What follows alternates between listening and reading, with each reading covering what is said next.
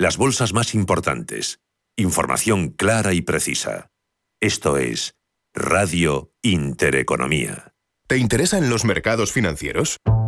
Descubre el mercado líder mundial en futuros y opciones por tamaño y diversidad de producto en la nueva zona CME Group de ebroker.es. eBroker, el broker español especialista en derivados. Producto financiero que no es sencillo y puede ser difícil de comprender. Cada día disfruto de mi momento con Chocolates La Casa. Nuevas grajeas La Casa Mi Momento. Exquisitas frutas naturales y frutos secos cubiertos de delicioso chocolate. Alégrate con La Casa. Desde el Santander queremos decirte que todo lo que hacemos es por ti. Porque tú, porque te. Por ti, porque tú, porque te. Porque tú lo das todo, tú madrugas, tú tienes metas, tú luchas, tú no paras, tú crees en ti, tú porque te gusta lo que haces, te vuelcas, te preocupas, te superas, te implicas, te importa. Santander, por ti, los primeros. Porque tú, porque te. Los domingos de 12 a 12 y media de la noche, Diálogos en Familia, en Radio Intereconomía. ¿Qué tal amigos? ¿Cómo están? Les saluda Fernando Díaz Sarmiento. Hoy nos acercamos al universo fascinante de la educación, de la familia. Son nuestros diálogos en familia. Diálogos en Familia. Os esperamos. Sintonizan Radio Intereconomía Aquí comienza un programa especial dedicado a los días de todos los santos y difuntos. Dulces, flores, actividad funeraria, cementerios de interés histórico, programa especial dedicado a las festividades de todos los santos y difuntos, elaborado por la redacción y departamento técnico de nuestra cadena. Escuchen y confíen en que les va a gustar.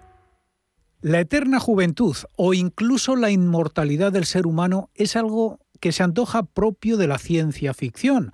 Pero los avances biotecnológicos están cada vez más cerca de paralizar y revertir el envejecimiento de nuestras células y por lo tanto librarnos de toda enfermedad.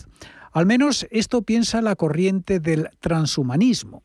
Hablamos con José Luis Cordeiro, ingeniero de la MIT, el Instituto de Tecnología de Massachusetts, y economista por la Universidad de Georgetown y autor del bestseller La muerte de la muerte, traducido ya a múltiples idiomas en todo el mundo. Muy buenas tardes, señor Cordeiro.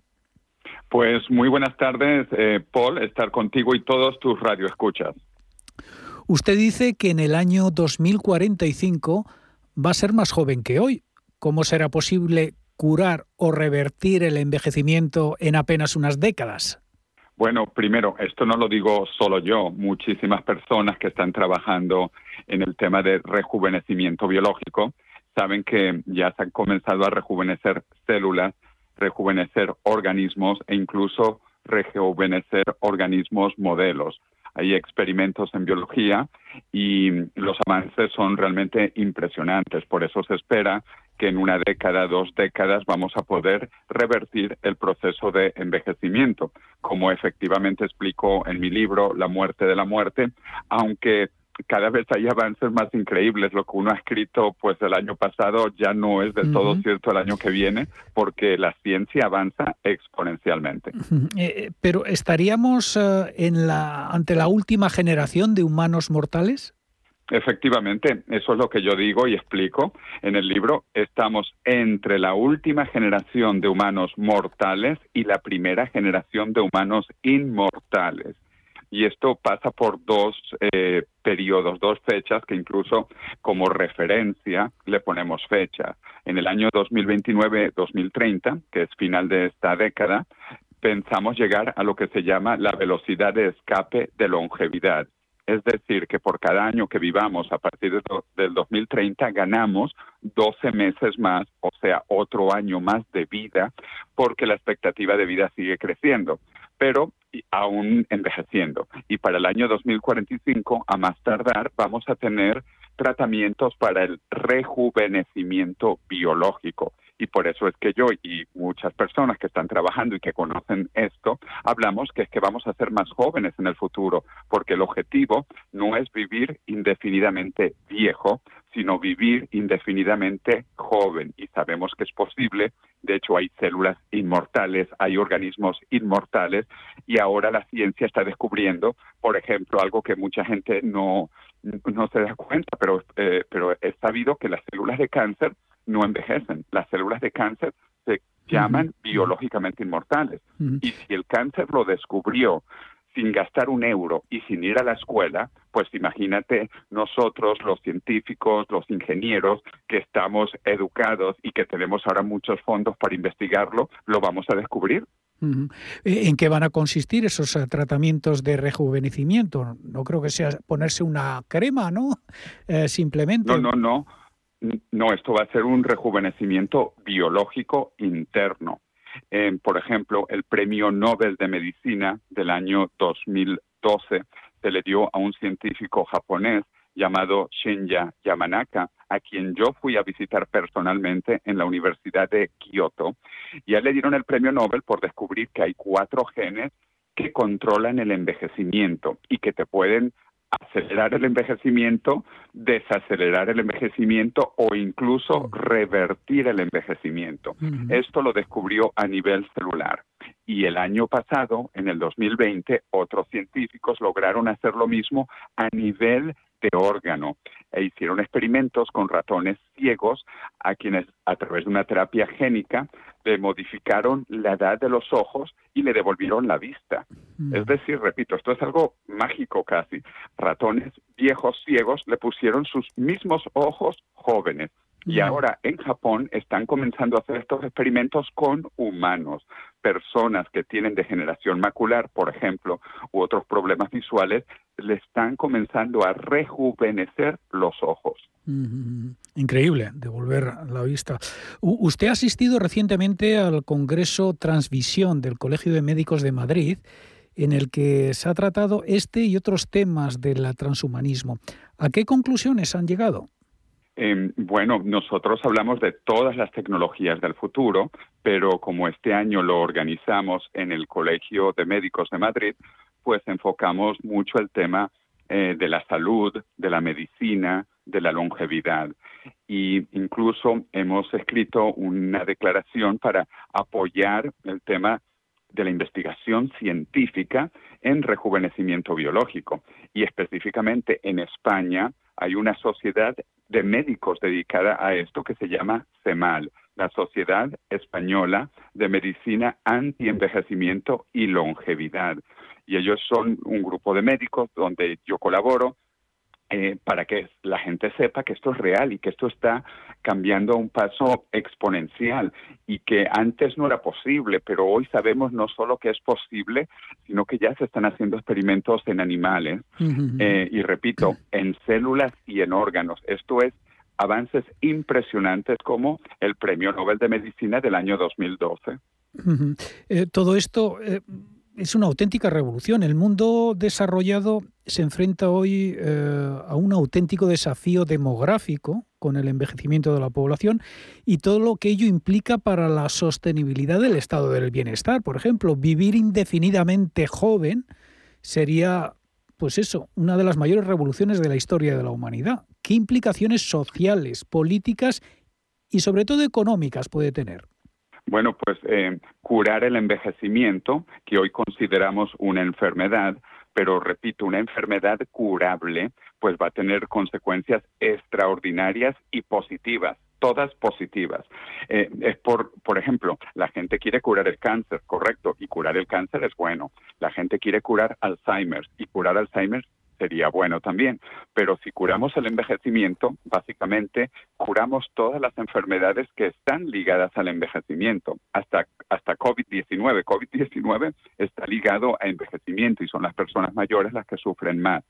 Entonces, si logramos controlar y revertir el envejecimiento, que es el objetivo científico actualmente, pues vamos a poder eliminar todas las otras enfermedades. Y esto solo puede ser positivo. Te repito, al igual que queremos tener un mundo sin cáncer y sin Alzheimer, pues queremos tener un mundo sin envejecimiento. Los resultados van a ser maravillosos, eh, puesto que de incluso vamos a poder vivir en un mundo con pocos gastos médicos, porque ahora los gastos médicos son los últimos años de vida e igual la gente muere.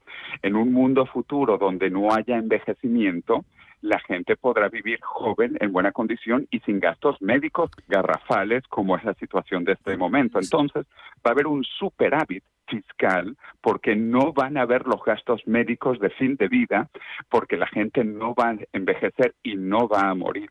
Entonces, nuevamente, a nivel económico, esto es súper positivo incluso. Pero, pero, ¿quiere decir que vamos a trabajar toda la vida? ¿Nunca nos vamos a jubilar? Bueno, primero la gente en el mundo actual se reinventa continuamente. Vamos a estar 10 años en una en una actividad, otros 10 años en otra, y cada vez en un mundo más rico y más próspero.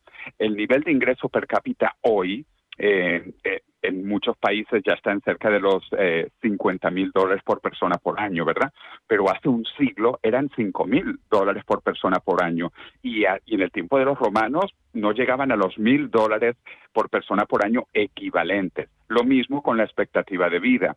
En el tiempo del Imperio Romano, la expectativa de vida promedio eran 20 años hace un siglo subió al doble a 40 años y actualmente la expectativa de vida son 80 años.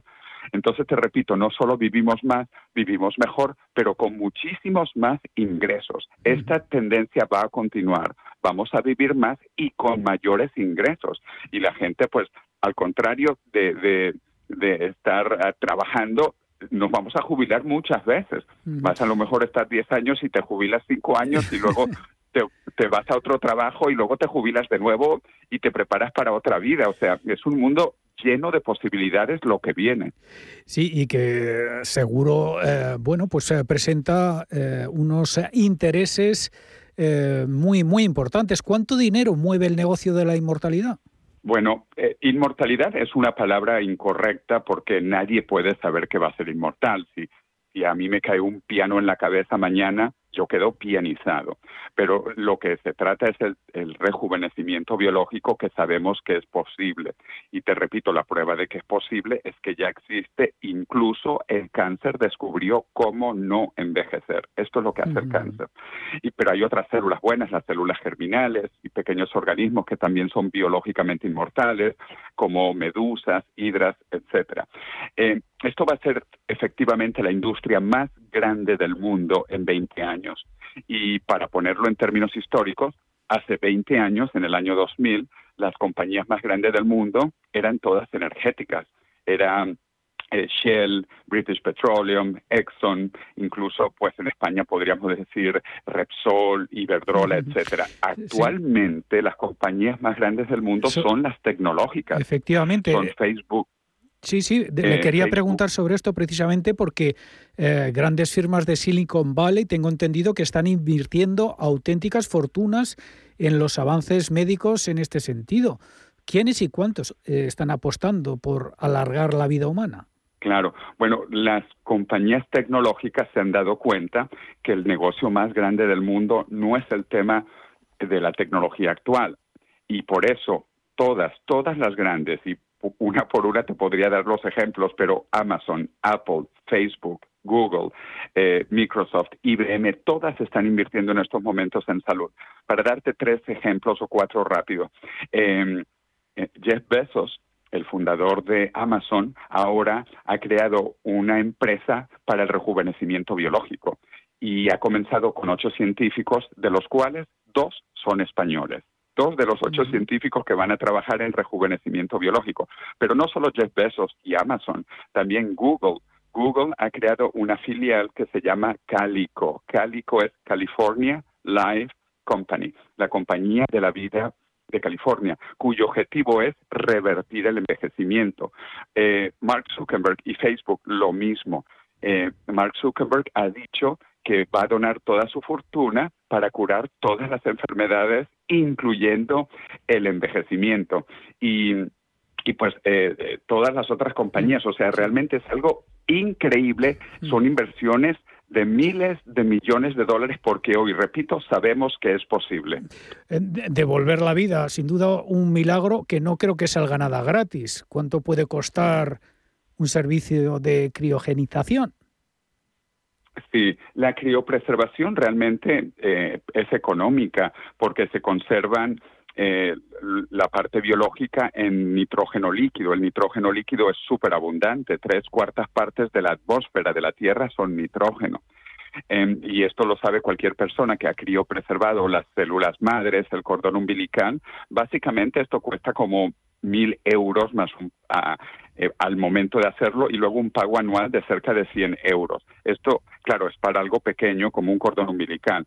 Para una persona los costos actualmente varían, hay diferentes organizaciones y de hecho en el mundo hoy hay más de 500 personas que han sido criopreservadas desde que esto comenzó hace unas décadas, justo después del fallecimiento de Walt Disney. Walt Disney no está criopreservado como eh, dice, como dice la cultura popular, pero justo el mes después de que él falleció se criopreservó la primera persona, que sigue actualmente criopreservada. Y ya hay más de 500 personas en el mundo criopreservadas y hay miles de personas esperando a ser criopreservadas cuando el momento llegue. Los costos pues varían según los países. El centro más barato está en Rusia y, son en el orden de los 30 mil euros una criopreservación. Y en Estados Unidos también hay otros centros que van desde 30 mil hasta 200 mil dólares la criopreservación. Y esto es solo un pago una vez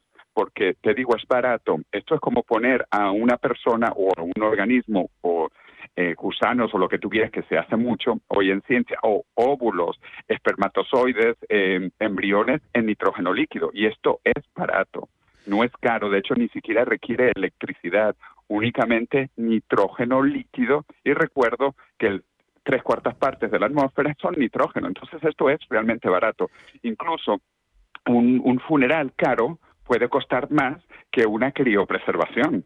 José Luis Cordeiro, ha sido realmente muy interesante charlar con usted y espero que podamos vernos pues más rejuvenecidos. Seguro que nos queda mucho tiempo para ello.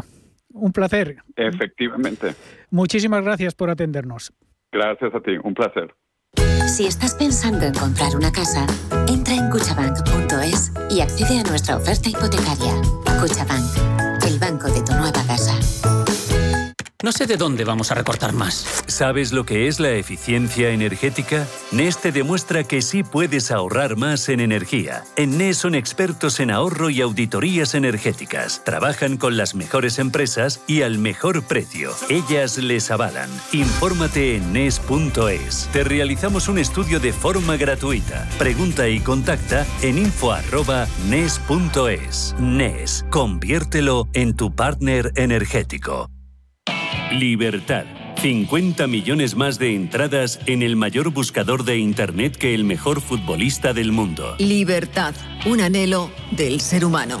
Libertad, libertad, en Fuerteventura, en Bahía Azul.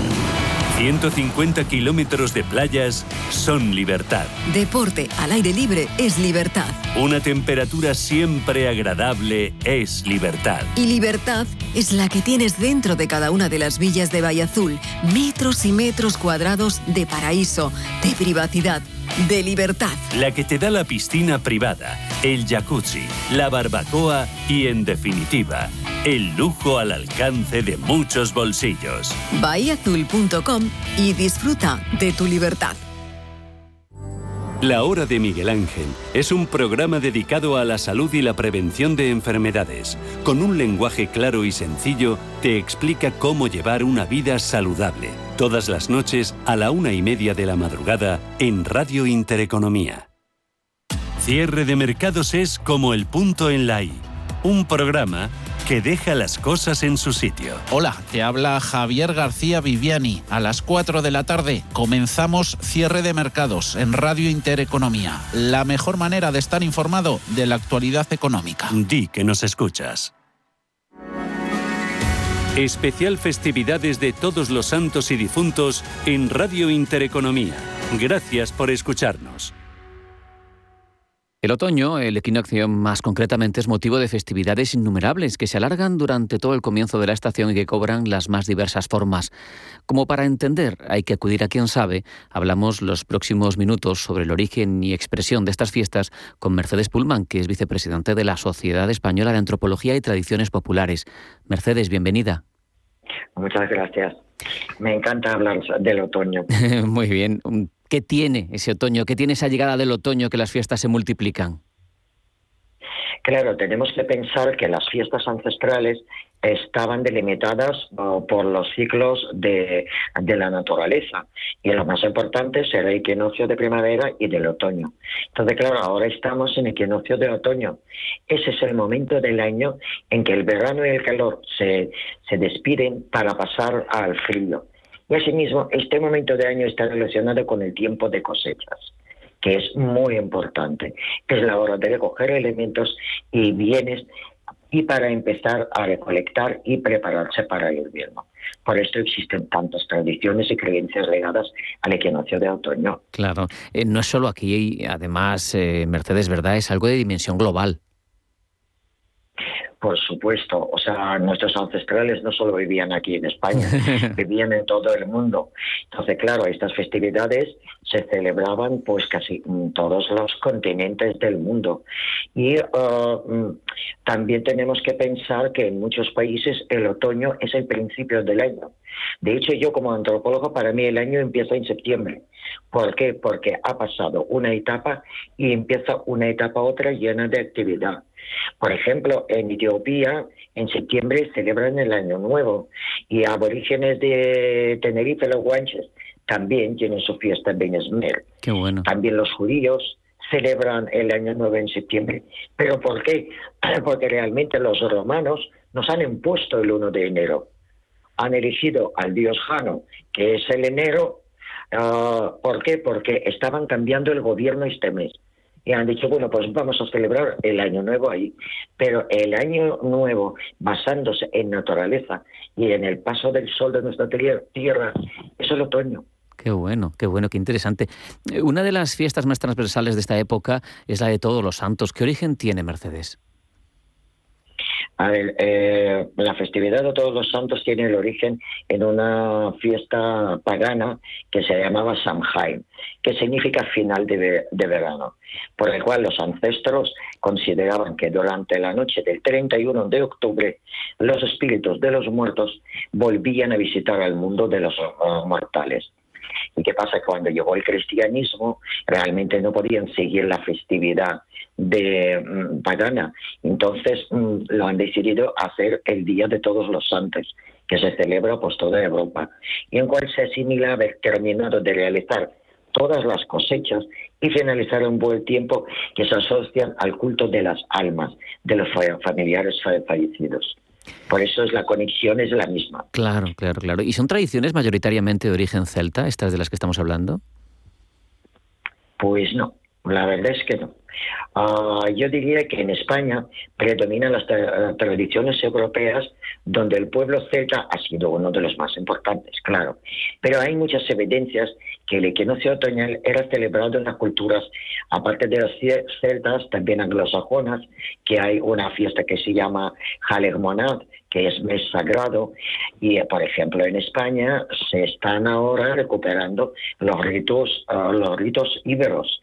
Por ejemplo, están organizando un festival de otoño en Puente de Tablas o fiesta Loacarter uh, Ibera de Andorra y sobre todo en Asturias. Es conocido también como Seronda. Y precisamente por ser asturiana, durante muchos siglos una sociedad eminentemente rural y por tanto muy vinculada a los ciclos de naturaleza, esta tierra conserva muchas tradiciones ancestrales y una de ellas es conocida como Esfollón. Me encanta esta fiesta porque toda la gente del pueblo se reúne, por ejemplo, y empiezan a limpiar el maíz seco, y empiezan a prepararse para el, para el, para el invierno. Súper bonita esta fiesta y si alguien tiene posibilidad de ir a ver, porque claro, utilizan todo, todas las herramientas antiguas. Es muy bonito. ¿Dónde me has dicho que era, Mercedes? En Asturias, en... Um, ahí... Uh, Zona, zona oriental, zona occidental. En, Puente, en, Puente, en Puente de Tablas. Ah, verdad. Es el pueblo Puente de Tablas. Muy bien, muy Ahí bien. Es la, está la fiesta. Si a alguien le interesa, ya sabe dónde, dónde tiene que ir. Eh, muchos de nuestros oyentes, además, seguro que no saben que más allá de lo más conocido, tú acabas de dar una pincelada de algo que seguro que ninguno conocemos, eh, pero hay muchas celebraciones más allá de las más famosas. Eh, yo quiero comentar alguna contigo. Por ejemplo, la fiesta de la castañada o el magosto, ¿en qué consisten? Sí, a ver, eh, esta fiesta eh, ya se ha hecho como muy, muy arra- arraigada en nuestra vida, porque quién no recuerda la llegada del otoño con los primeros puestos ambulantes en las calles de ventas de castañas. Y claro, son muchas las regiones del norte de España, sobre todo, que celebran la llegada del frío con la venta de este fruto seco, de- que tiene muy alto contenido en calcio, que es importante. O sea, todos tenemos que ir comiendo las castañas. Y esta fiesta se celebra desde Galicia hasta Cataluña. Y sobre todo es muy famosa la figura de la castañera, que es imprescindible en el imaginario colectivo. ¿Y de dónde proviene realmente esta fiesta? Ella se asocia al Día de los Difuntos. ¿Por qué? Porque eh, era un día de mucho esfuerzo y ajetreo porque eh, tenían que sonar las campanas. Y las campanas sonaban durante todo el día. Y claro, los que tocaban las campanas pues se desgastaban mucho. Y lo que les traían a ellos para que mantengan fuerzas eran castañas asadas. Entonces, desde entonces, por cada otoño, hay, ah, o sea, el día de Todos los Santos es cuando realmente empiezan las fiestas castañeras y ya duran todo el invierno ah, vendiéndose castañas asadas. Fíjate, Mercedes, yo te voy a contar una que no sé si conoces, pero que es de, del pueblo de, de la familia de mujer, que está en la Sierra de Huelva, es en la Sierra de Aracena, se llama Aracena el pueblo, y, y hacen algo con los castaños, pero es un poco distinto, se llaman reiletes, y lo que hacen es que al final de la temporada de castañas embaran en unas eh, varas de, de árbol eh, las hojas secas, muy juntas, muy juntas, muy juntas, hacen grandes hogueras y prenden fuego a esas varas con, con las hojas para hacer eh, figuras en el aire, se hace por la noche, con, con el fuego, ¿sabes? Queda muy bonito, e incluso los niños lo hacen y, y es también relacionado con la, costa- con la castaña, pero en otro momento, porque es casi al final, como para ir limpiando los montes, los castañales, de, de- de esas hojas secas que podrían generar algún problema y se, se relaciona también al final con todo esto. Son tradiciones, ¿verdad? Son, es nuestra cultura viva. Por, por supuesto. ¿En qué pueblo has dicho que era? Porque En- voy a apuntar porque nunca he ido. en Aracena, que está en la Sierra de. Huelva, y, Ah, se, vale. y se llaman reiletes, con H intercalada. E R-E-H-I-L-E-T-E-S, reiletes. Están, están muy, muy bonitos, muy, muy interesantes. Te quería preguntar también, en un país como el nuestro, como España, con una cultura del vino eh, tan arraigada, ¿también las viñas tienen su propia fiesta, eh, Mercedes? Por supuesto, en nuestro país, por supuesto, pero no creas tú que es nuestra fiesta típica, porque ah, es importante resaltar que no somos los primeros en celebrar esta fiesta. Ya en Grecia antigua celebraban oscofarías, un conjunto de ritos que se celebraban en Atenas durante el mes de otoño, en honor al dios Dionisio, Ah, bueno. el dios del. Claro, y por ejemplo la tradición romana también estaba presente este tipo de celebraciones. Se llamaban fiestas dionísicas y celebraban la cosecha de la uva bebiendo grandes cantidades de vino de, de, eh, de la uva recogida. Y claro, en septiembre es cuando arranca la recolección de la uva en mayor parte de España, una época que marca las fiestas más tradicionales. Por ejemplo, en la capital de Rioja, Ro- Logroño, se celebran cada año las fiestas de San Mateo, en la semana del 21 de septiembre, que tienen su, eh, origen en siglo XII. Cuidado, es que no es de ahora. Y claro, con, mm, con estos festejos, ellos que han conseguido que el eh, vino riojano se ha posicionado hasta el mercado medieval. O sea, era famoso este vino. Y claro, hay muchas más.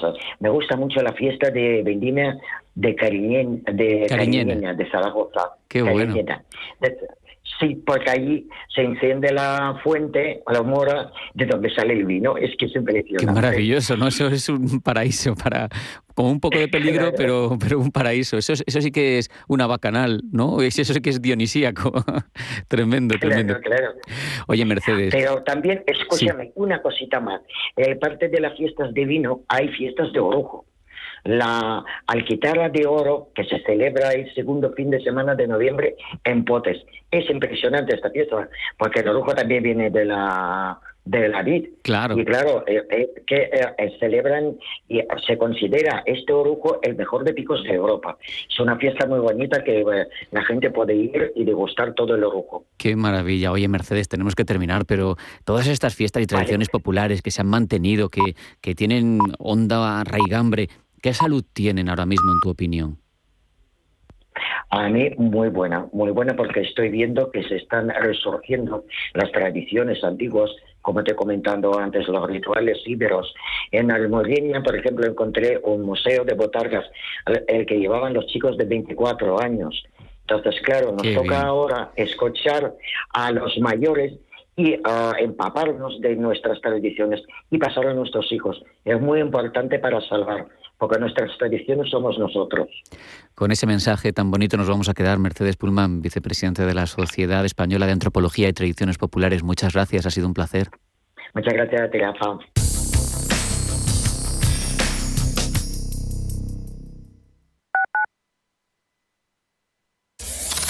Radio Intereconomía. Eres lo que escuchas.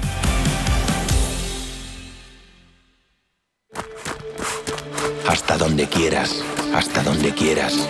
Seguros de salud Mafre. Toda la confianza que necesitas. Con chat médico 24 horas y videoconsulta gratuita. Estés donde estés. Ahora, hasta con 6 meses gratis. Consulta condiciones en mafre.es. Mafre Salud. Hasta donde quieras. ¿Quieres mejorar tus oportunidades laborales? Si tienes experiencia en tu trabajo o quieres formarte, ahora puedes acceder a un certificado de profesionalidad Gracias a este título oficial, aumentarás tus posibilidades de empleo y promoción laboral. Infórmate en comunidad.madrid o llamando al 012, porque tu trabajo se merece un título. Financiado por el Ministerio de Educación y Formación Profesional. Comunidad de Madrid. Más de un 20% de los estudiantes universitarios en España necesitan apoyo económico para llevar a cabo sus estudios. En la Fundación La Caixa concedemos becas a estudiantes excelentes con escasos recursos económicos para acceder a estudios de grado universitario. Solo es progreso si progresamos todos. Fundación La Caixa. Desde 2002, el restaurante Asador y Yumbe ofrece lo mejor de la cocina vasca en Madrid. La selección cuidada de los productos desde su origen y el trato cercano son señas de identidad de nuestro restaurante. En Iyumbe apostamos por una cocina en la que priman los sabores, basada en el producto de temporada y que mima al máximo la calidad de sus platos. Estamos en Madrid, en Paseo de la Castellana 172, en el 91 867 5902 y en La Moraleja, en Avenida de Bruselas 9, en el 91 490 1096. Restaurante Asador Iyumbe. Radio Intereconomía.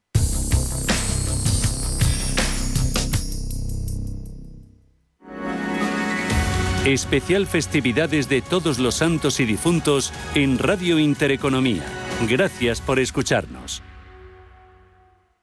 Ahora vamos a hablar con Álvaro Martín Pérez, un escritor muy joven, de hecho millennial, y nos queremos centrar en su libro Enigmas y Misterios de Madrid, una obra para disfrutar de esta ciudad y sobre todo para conocer algunos de los entresijos históricos que se esconden entre los callejones, los bares míticos, museos internacionales y grandes paseos y avenidas que conforman la ciudad de Madrid. Bienvenido, Álvaro. Muchas gracias, un placer estar aquí. Bueno, he visto o he oído más bien que tienes un programa en Onda Madrid sobre misterio y aparte escribes en varias publicaciones sobre este tema. Además de lo desconocido, de lo insólito, de lo original, ¿qué tiene el misterio que tanto te llama? Pues fíjate, cuando hablamos de misterio nos hacemos grandes preguntas, como por ejemplo, qué pasa después de morir, si hay algo después o no, si hay vida en otros planetas y esa vida es inteligente y nos visita, que es lo que llamaríamos el fenómeno ovni. Entonces, te invita el misterio a pensar eh, más allá de lo establecido y a soñar también, por supuesto, con que estas cosas puedan ser reales.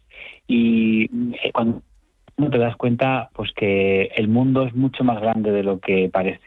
Metiéndonos ya en faena, Álvaro, explica para los oyentes que no lo conozcan en qué consiste la parapsicología. Bueno, pues es el estudio de los fenómenos anómalos y dentro de esos fenómenos hay distintos eh, tipos. Los fenómenos que ocurren, eh, digamos, por, por, acción de la mente, o eso es lo que se cree, como puede ser la telepatía. Eh, y luego están también los fenómenos que consisten en, en manifestaciones insólitas de lo que se llama el más allá, aunque no está claro que eso sean fantasmas claramente o espíritus, pero sí que sabemos que existen este tipo de manifestaciones y que se pueden experimentar prácticamente por los cinco sentidos. Puedes ver algo extraño, puedes sentir que algo extraño te ha tocado o puedes incluso oler algo extraño eh, que no tiene por qué estar allí, un aroma que puede tener que ver, con, por ejemplo, con la colonia de, de, una persona que ya no está ante nosotros o con un olor, una marca de tabaco que fumaba alguien que ya falleció. Eh, esto se conoce poco, ¿verdad? Eh, tenía una pregunta, ¿está regulado? ¿Hay escuela alrededor de esto? Realmente en España no. Eh, hay algunas universidades, pues yo creo que algunas hay en, Latinoamérica, que ofrecen pues unos cursos que tienen que ver con, pues a lo mejor son un máster, son estudios complementarios a, por ejemplo, a la carrera de psicología o algún tipo de, o también incluso a lo mejor a la filosofía, y serían como unos estudios complementarios. Y es verdad que quiero recordar que fue en los años 80 la UNESCO pues declaró que la parapsicología era una ciencia, aunque no como podemos imaginarnos otro tipo de ciencias. Es como sería una ciencia no empírica, una ciencia que no se puede reproducir al antojo del investigador en un laboratorio, pero sí que se puede estudiar con una metodología. Pero, por ejemplo, en España hoy en día no está arreglado. Claro, además es un poco difícil eso de comprender, ¿no? Que sea que tenga una metodología que pueda ser científica, pero al no ser empírico es algo ya pues más difícil de regular o por lo menos de aceptar por todo el mundo, ¿no? Sí, eso es así. Y como no te ofrece una prueba que, a todo el mundo le deje contento, pues la parapsicología eh, es a veces cuestión de opiniones, incluso de creencias. En la portada de tu libro, Enigmas y Misterios de Madrid, anuncias que dentro los lectores podrán encontrar historias de edificios encantados, de sucesos sobrenaturales, de historias de duendes, de misterios subterráneos, lugares malditos y huellas de la Inquisición. No son pocas cosas, así que vamos a ir por partes. A mí, por mi familia, siempre me han interesado mucho los misterios que pueda haber a mi alrededor, pero veo cosas aquí que no me suenan de nada, por lo menos en Madrid. Eh, por ejemplo, ¿qué historias de duendes hay en Madrid? Pues eh, entendiendo el duende en una, en una terminología amplia, hay muchas eh, casas o palacios en los que se han eh, detectado lo que antiguamente decían que era la obra de un duende, que es que en un lugar se reproduce una serie de fenómenos que hoy llamaríamos poltergeist y que consisten en sobre todo movimiento violento de objetos, desaparición de los mismos objetos que nunca más se vuelven a encontrar en una casa. También tendríamos eh, el ruido de golpes o de pasos. Y eso, en el siglo XVII, por ejemplo, pues se contaba que mm, era obra de duendes, que al fin y al cabo para la Iglesia era como decir mm, diablillos. Y eh, resulta que cuando tú te hacías con una casa que tenía en su interior duendes, podías reclamar el importe que habías pagado y demostrabas que allí había duendes. Es decir, que allí había este tipo de fenomenología paranormal. Hasta tal punto llegó la preocupación. Pero eh, concretando más, como criaturas pequeñitas con orejas puntiagudas eh, y con carácter travieso, exacto, a veces, a veces sí, con ese color verde, pues sí tenemos algunas historias. Por ejemplo, la más famosa, la historia más famosa de duendes en Madrid es la del Retiro. En el Parque del Retiro, cuando paseas por allí, y vas a un que había que se llamaba la Casa de Fieras, pues te vas a encontrar encima de una jaula una estatua de un duende. Y hace alusión a una leyenda, pues que en el siglo XVIII, cuando el parque era un parque privado solo para la realeza, pues se hacían allí fiestas y a esas fiestas estaban invitados por muchos jóvenes, nobles, príncipes, princesas. Los botellones de la época. Sí, un botellón de la época, efectivamente. Allí había unas juergas tremendas y en esas juergas pues eh, se emparejaban los jóvenes y resulta que si aparecía el duende en esos paseos románticos por el parque, eh, empezaban a crecer las plantas a, velocidad rápida, flores y demás. Había un espectáculo natural y además eh, aparecía como un cupido para emparejar a los jovencillos que estaban por allí y bendecirles de alguna manera diciendo que su historia de amor sería muy larga. Pues ese es, por ejemplo, uno de los duendes más famosos que, hemos tenido por Madrid. Como un duende del roneo, ¿no? O sea, eh, hay duendes también buenos, entonces. Es un duende del match, podríamos decir también. duende del Tinder, sí. claro, claro, eso em, emparejaba a la gente con mucha más eficiencia que este tipo de aplicaciones. Siguiendo un poco con la puerta de tu libro, ¿qué huellas de la Inquisición todavía son visibles en Madrid? Pues fíjate, un, lugar que, a todo el mundo le va a sonar, la Plaza Mayor, casi nada. Todo el mundo lo conoce por los bocatas de calamares y todas estas cosas, pero en la Plaza Mayor es un lugar donde se hacían los juicios de la Inquisición. Los autos de fe se hacían en esa plaza pública, donde por cierto también se hacían las ejecuciones. Cuando alguien había sido condenado por asesinato, por lo que fuera, por un delito grave, bueno, pues pasaba allí por la horca o por el garrote vil y allí le, le, ejecutaban.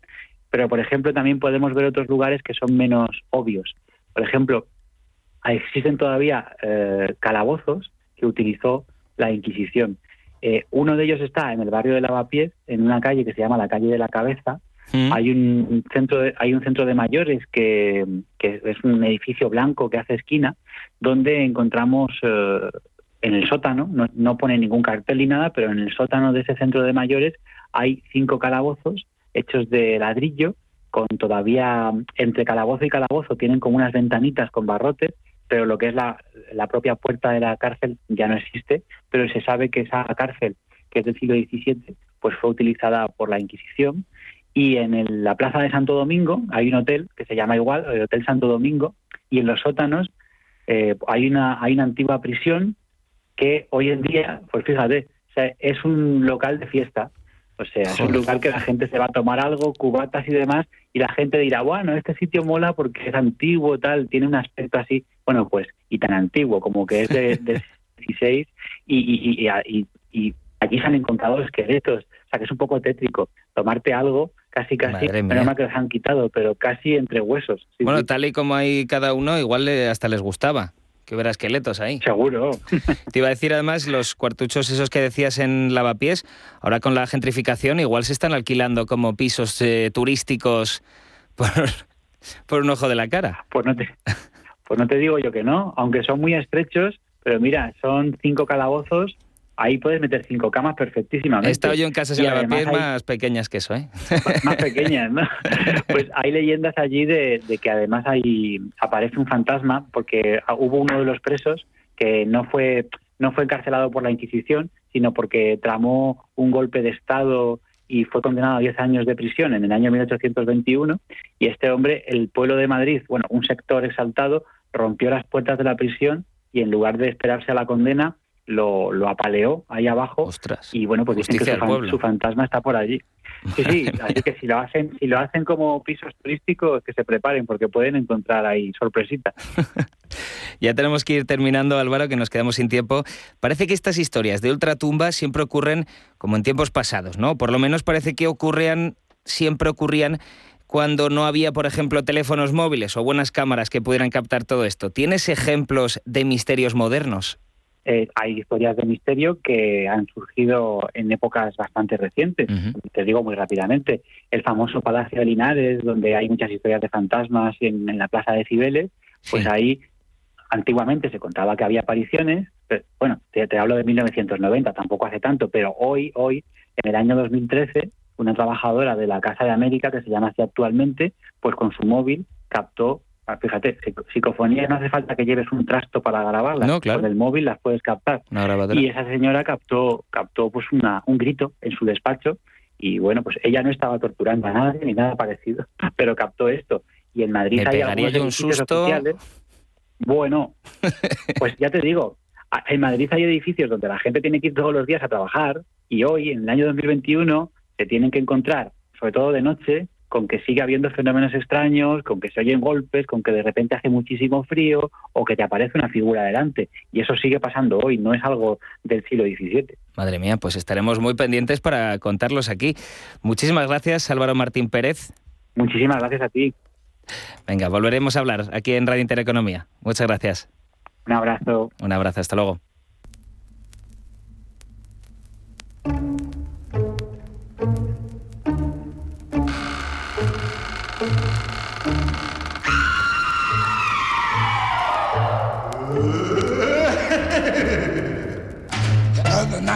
About 12 o'clock, Aunque Halloween ha ido ganando popularidad en España, por suerte muchas de las tradiciones españolas para el Día de Todos los Santos aún se mantienen y se siguen celebrando. Llevar flores a los difuntos, las castañas, los buñuelos de viento, los huesitos de santo, todo esto sigue triunfando frente a las calabazas. Pero es que hay pueblos por nuestro país que celebran esta fiesta de una manera curiosa o especial. Espíritus, literatura, brujas, hechizos, humor, patrimonio, gastronomía o naturaleza son las protagonistas de estas curiosas celebraciones. Una de ellas és la Fèria de les Brujas en Barcelona.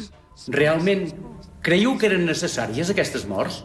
Tu no has fet res. El beuratge l'ha preparat la marquesa Només de saber que jo he sabut tot el que succeïa i no he dit res, és que se'm posa la pell de gallina. Pobre de tu que expliquis res.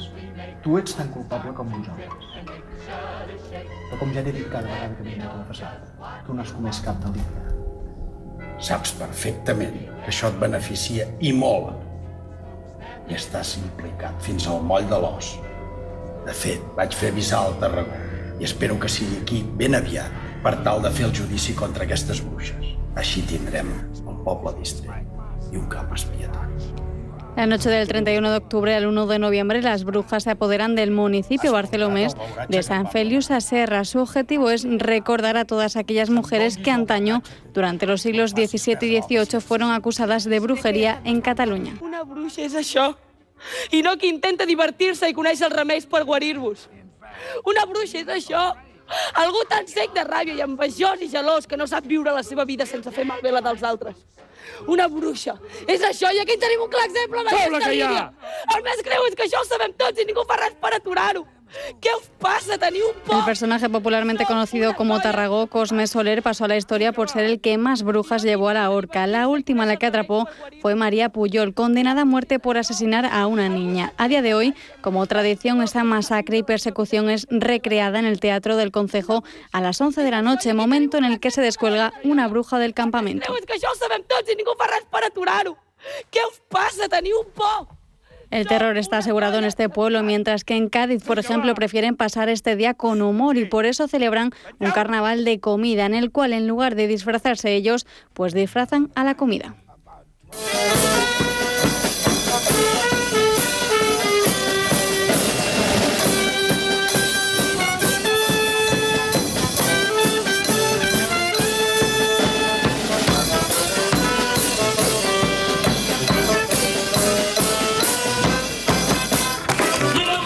Los trajeados aquí son los pollos, cerdos, pescados, la fruta, la verdura y los frutos secos. Para ver el espectáculo bastará con acercarse hasta el Mercado Virgen del Rosario y al Mercado Central de Cádiz, donde se organiza el concurso de disfraces. Cada puesto está decorado con una temática diferente, haciendo referencia a la actualidad, la prensa rosa e incluso los dibujos animados. Muchos puestos de los mercados de Cádiz cobran vida y, por ejemplo, pescados como estos se transforman pues en una boda, ahí veis al novio y a la novia, o por ejemplo, bueno, pues en una procesión en la que estos calamares son los nazarenos de este cortejo profesional. Es la tradicional fiesta de los Tosantos, una fiesta que, como digo, bueno, pues se celebra en distintos eh, mercados de la ciudad de Cádiz, siempre pues con el toque de humor y de ironía de la capital gaditana. Este es solamente uno de los muchos puestos que los comerciantes han instalado. Otras costumbres que tenemos para estas fechas en nuestro país es, por ejemplo, representar una obra clásica como es Don Juan Tenorio en las fechas próximas al Día de Todos los Santos. Es muy apropiada para la ocasión, ya que la escena más famosa del Don Juan transcurre en un cementerio en el que se producen apariciones de los muertos. Es una tradición que además compartimos con los mexicanos. Pues señor, es cosa hecha. El alma del buen don Diego puede a mi ver con sosiego reposar muy satisfecha. La obra está rematada con cuanta suntuosidad su postrera voluntad dejó al mundo encomendada. Y ya quisieran, par diez, todos los ricos que mueren, que su voluntad cumplieren los vivos como esta vez. No son las únicas. Antiguamente, en la víspera del Día de Todos los Santos, los pueblos de Castilla solían encender hogueras en las plazas de los pueblos como símbolo de protección contra lo que ellos llaman popularmente la estantigua, una especie de procesión de espíritus y muertos vivientes. Actualmente, esa tradición sigue viva, aunque con ciertas diferencias, ya que ha sido suplantada por los Holy una fiesta católica en la que los niños se disfrazan de sacerdotes, santos, obispos, monjas y ángeles. Y volviendo al miedo, Soria cuenta con su propio cuento de terror, considerado como uno de los mejores de este género de la literatura castellana. El responsable fue el poeta Gustavo Adolfo Becker, quien seguramente en su momento no imaginó que con su obra El Monte de las Ánimas acabaría creando una de las tradiciones más curiosas y populares de Soria. Escuchamos al actor de doblaje Xavi Fernández. Yo creo que el Día de Todos los Santos es algo que siempre se ha, celebrado, por eso es fiesta. Y nosotros hemos querido ofrecer un paquete diferente al, típico Halloween, sobre todo porque yo creo que tenemos la esencia y tenemos la tradición aquí, aquí en la provincia y en general en toda España, pero, pero sobre todo en algunas zonas rurales y, y, en otros lugares, en otras zonas que yo creo que son mucho más originales que el Halloween y yo creo que podemos ser eh, como un referente a nivel nacional, lo estamos siendo. Y yo creo que, que la Noche de las Enmas y el Festival de las Ánimas puede ser una alternativa perfecta a todo aquel que quiera ver algo diferente al Halloween. La noche del 1 de noviembre las calles de esta ciudad castellana se llenan de esqueletos, monjes templarios y espíritus malévolos que en un tétrico desfile se dirigen hacia el Monte de las Ánimas. Según la obra de Becker, por ahí corren las almas de los muertos entre las breñas y los zarzales. Con la única iluminación del fuego de una hoguera y de las antorchas, los asistentes podrán conocer la historia de Beatriz y Alonso, los protagonistas de la obra, así como la leyenda que el poeta creó de este monte. Las dueñas referían a propósito de la noche de difuntos cuentos tenebrosos en que los espectros y los aparecidos representaban el principal papel. Y las campanas de las iglesias de Soria doblaban a lo lejos con un tañido monótono y triste. Hermosa prima, exclamó al fin Alonso rompiendo el largo silencio que se encontraban. Pronto vamos a separarnos tal vez para siempre. Las áridas llanuras de Castilla sus costumbres toscas y guerreras, sus hábitos sencillos y patriarcales, sé que no te gustan. Gustavo Adolfo Becker no solo infundió el terror en Soria, su cuento La tía Casca está basado en las leyendas de Trasmoz, el único pueblo excomulgado de España que dicen que está maldito.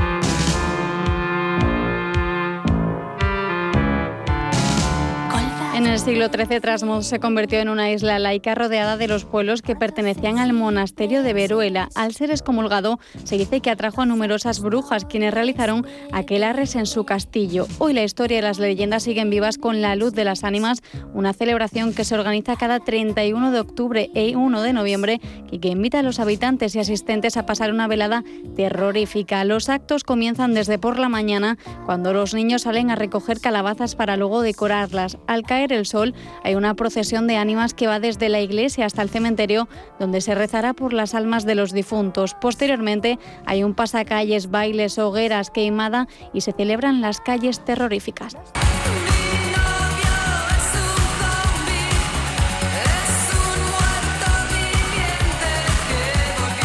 Pero es que además la comida española para la Noche de las Brujas no tiene nada que envidiarle a los dulces anglosajones. Huesos de santo, buñuelos de viento y panellet son lo más tradicional, pero también se pueden degustar rosquillas de anís y patatas asadas en Salamanca, arroz y talaet en Alicante, trozos de calabaza bañados en sirope de mosto y uva dulce, borrachillos en Andalucía, que son roscos trenzados, rosaris en Mallorca, que son rosarios hechos de caramelos y azúcar, los pesteños en Jaén o las migas de niño en Castilla-La Mancha.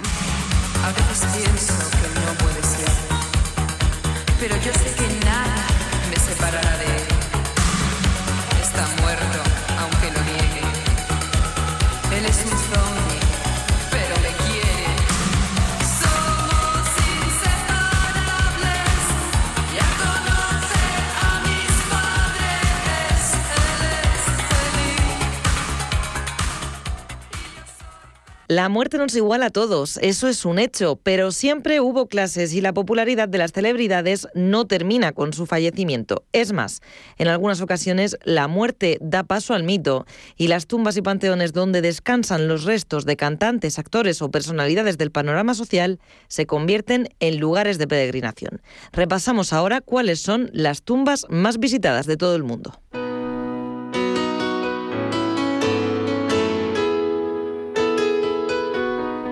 A 122 kilómetros de Londres se encuentra Althorpe House, la casa familiar de los Spencer, que cuenta con impresionantes jardines y un estanque natural. Allí, dentro del lago, descansan los restos de Lady Di tras el trágico accidente en el que perdió su vida el 31 de agosto de 1997. Desde entonces, miles de admiradores de la princesa del pueblo visitan el monumento erigido en su honor para recordarla y lo hacen a pesar de los rumores que dicen que en realidad estaría a unos kilómetros en la cripta de los Spencer.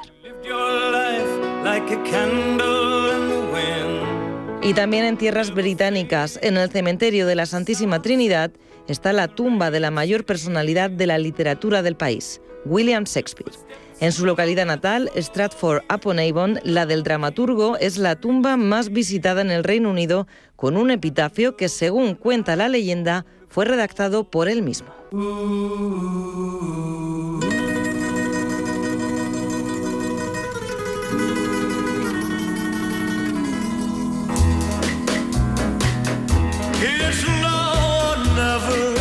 El lugar donde descansan los restos del rey del rock es una de las tumbas más visitadas del mundo. Tras el fallecimiento de Elvis en agosto de 1977, su cuerpo fue llevado al cementerio Forest Hills en Memphis, pero un intento de robo provocó el traslado a la archiconocida mansión Graceland, donde residió el artista sus últimos 20 años de vida. Se calcula que unas 650.000 personas visitan este lugar cada año, siendo considerada una de las mejores atracciones musicales del mundo.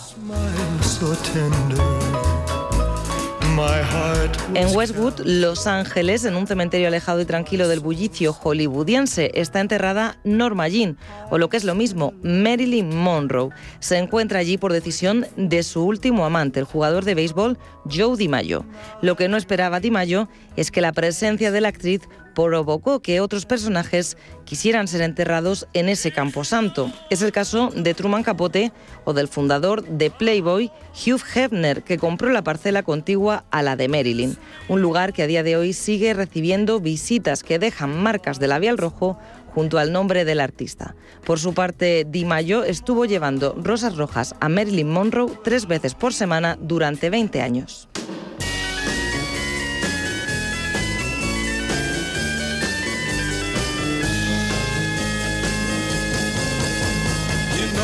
Falleció en París el 3 de julio de 1971 y su tumba es un tributo a su vida como leyenda de la música. El líder de la banda de Doors está enterrado en el cementerio de Père Lachaise, en la capital francesa, y aunque allí hay muchos otros artistas famosos, como Edith Piaf, o Max Ernest, la de Jim Morrison es la tumba más visitada de todo el cementerio.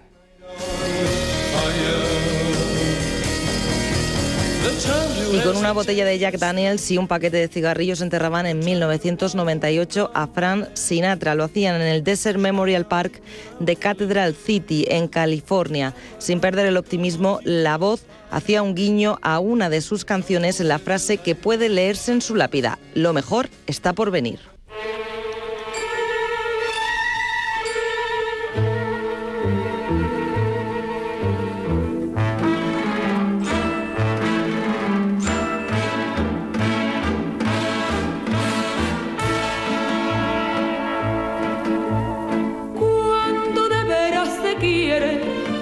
Aquí en nuestro país, el cementerio de la Almudena acoge las tumbas de muchas celebridades del mundo de la música, de la política o también de la literatura. Las entradas para hacer una visita guiada al campo santo madrileño están agotadas, incluso con lista de espera. Y a más de 600 kilómetros en Chipiona está uno de los mausoleos más visitados en nuestro país. La tumba de la tonadillera Rocío Jurado se encuentra en el cementerio municipal de San José, en su localidad natal, donde podremos ver una estatua de bronce que la familia de la más grande mandó construir en su honor.